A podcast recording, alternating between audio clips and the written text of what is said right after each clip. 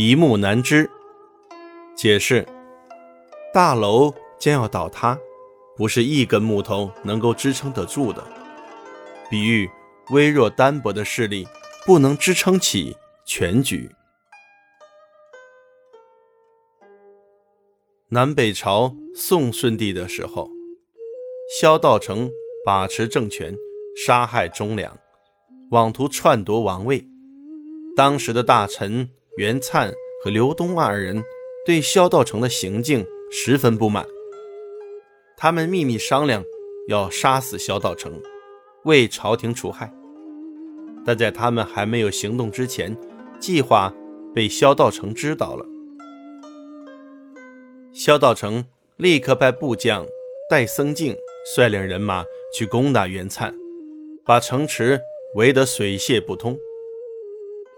面对大军压境，袁粲十分镇定地对儿子袁罪说：“我明知道一根木柱不能支撑一座房屋的倒塌，但为了名节，我必须死守下去。”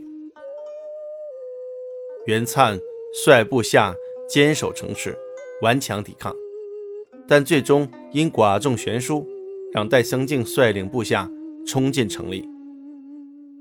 面对气势汹汹的敌人，原罪毫无惧色，用身体去掩护他的父亲。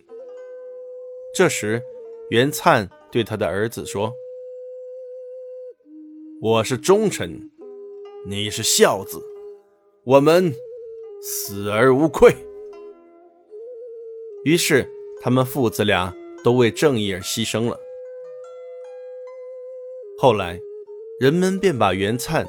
当时所说的“我明知道一根木柱不能支撑一座房屋的倒塌”这句话，引申为成语“一木难支”，用来形容事情到了艰难危急的时候，并不是一个人或少数人的力量所能挽救的。“一木难支”近义词“孤木难支”。孤掌难鸣，反义词：众志成城。